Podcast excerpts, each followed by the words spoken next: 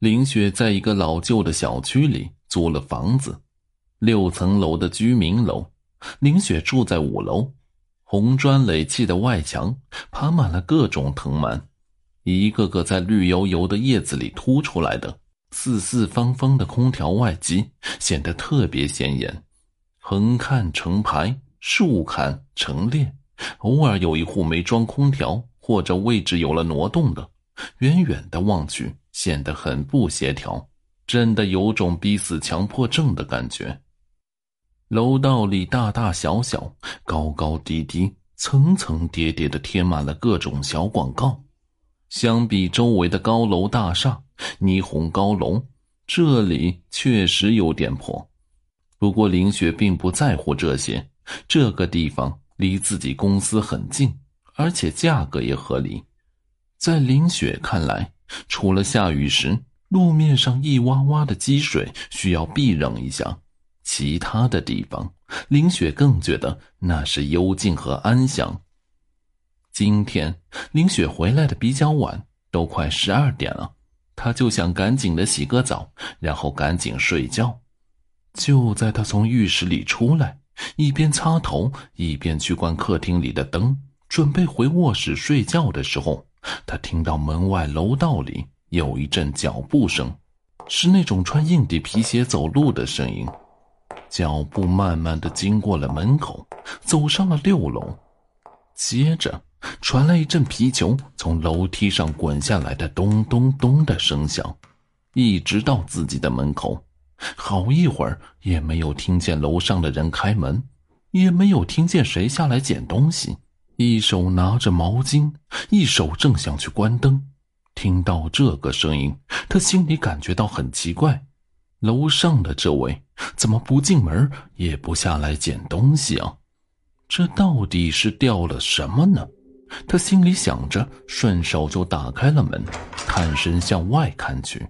刚才楼上的脚步声并没有让声控灯亮起来，楼道里还是黑漆漆的。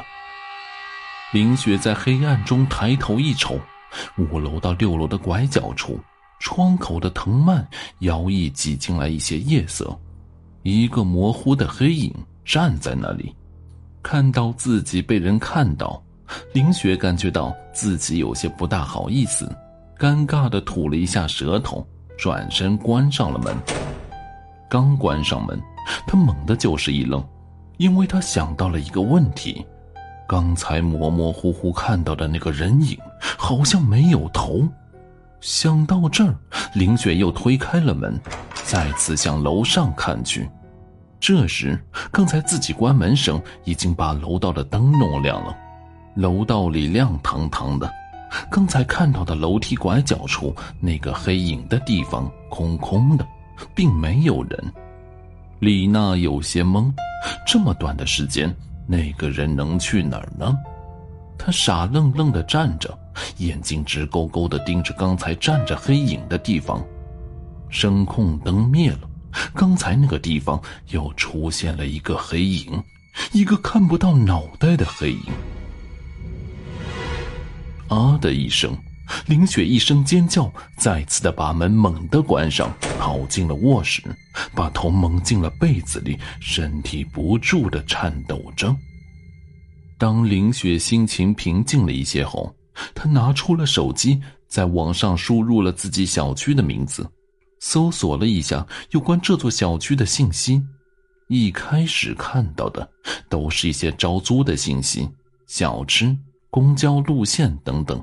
杂七杂八的东西，找来找去，最后在一个贴吧，李娜找到了一个很早之前的留言。这个简短的留言是一个曾经的租客留下的故事。这座楼也正是林雪租住的楼上六楼，这里曾经住过一个小伙子。这小伙子沉默寡言，也没什么朋友。后来因为丢了工作，又没有依靠。再加上各种生活压力，一时想不开，就在屋子里上吊自杀了。具体是什么时间死的，谁也不知道。他没有朋友，也从来没人来找过他，还是房东催房租，打电话联系不上，就带着钥匙开门进去一看，只见那满屋子的苍蝇，臭得呛鼻子，才发现他死在屋子里已经很久了。警察来的时候，绳子还挂在房子上，身子掉在了地上，因为身子的腐烂，脖子被绳子勒断了，脑袋滚落在一边，尸水流了一地，蝇虫在身体上钻来钻去。据说当时来的警察都吐了好几个。自从出了这个事儿，周围的邻居们都搬得七七八八了。这附近的房子也只能便宜好多才能租出去。林雪看完这个帖子，又想想刚才楼道里没有头的影子，心里就更加害怕了。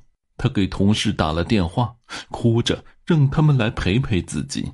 可这半夜三更的，又都是女孩，谁敢来呀？他们只是在电话里安慰了她一下，让她别怕一类的。林雪只能裹着被子坐在了床上，等待着天亮。突然间，听见门外又传来了一阵脚步声，那脚步声慢慢的向自己门前走来，然后停在了那里。林雪从卧室里静静的盯着门口，竖着耳朵，小心翼翼的听着。忽然听到一阵轻微的敲门声，李娜一阵的欣喜。说不定啊，是哪个朋友过来陪自己了呢？他赶紧的跑到门口，从猫眼里向外看去。外面楼道里的声控灯还没有亮，黑乎乎的，什么都看不到。又是一阵敲门声，谁呀？别闹，我我害怕。林雪趴在猫眼上，抽泣的问道。就在这个时候。一个悠悠的男声从他身后传来：“外面的人是我，我在找我的头呢。”林雪惊恐的回过身来，却没有看到有人。别怕，刚才我上楼的时候不小心把头给掉了，是你开门的时候也没注意，就把我的头扒拉到你的屋子里来了。客厅里的那个看不见的男人还在悠悠的说着话，听着这些，丽娜早就吓得脸色苍白，心里扑腾扑腾的乱跳着，腿也软了，身子一下就瘫了。她后背靠着门，身子顺着门溜了下来，瘫坐在了地上。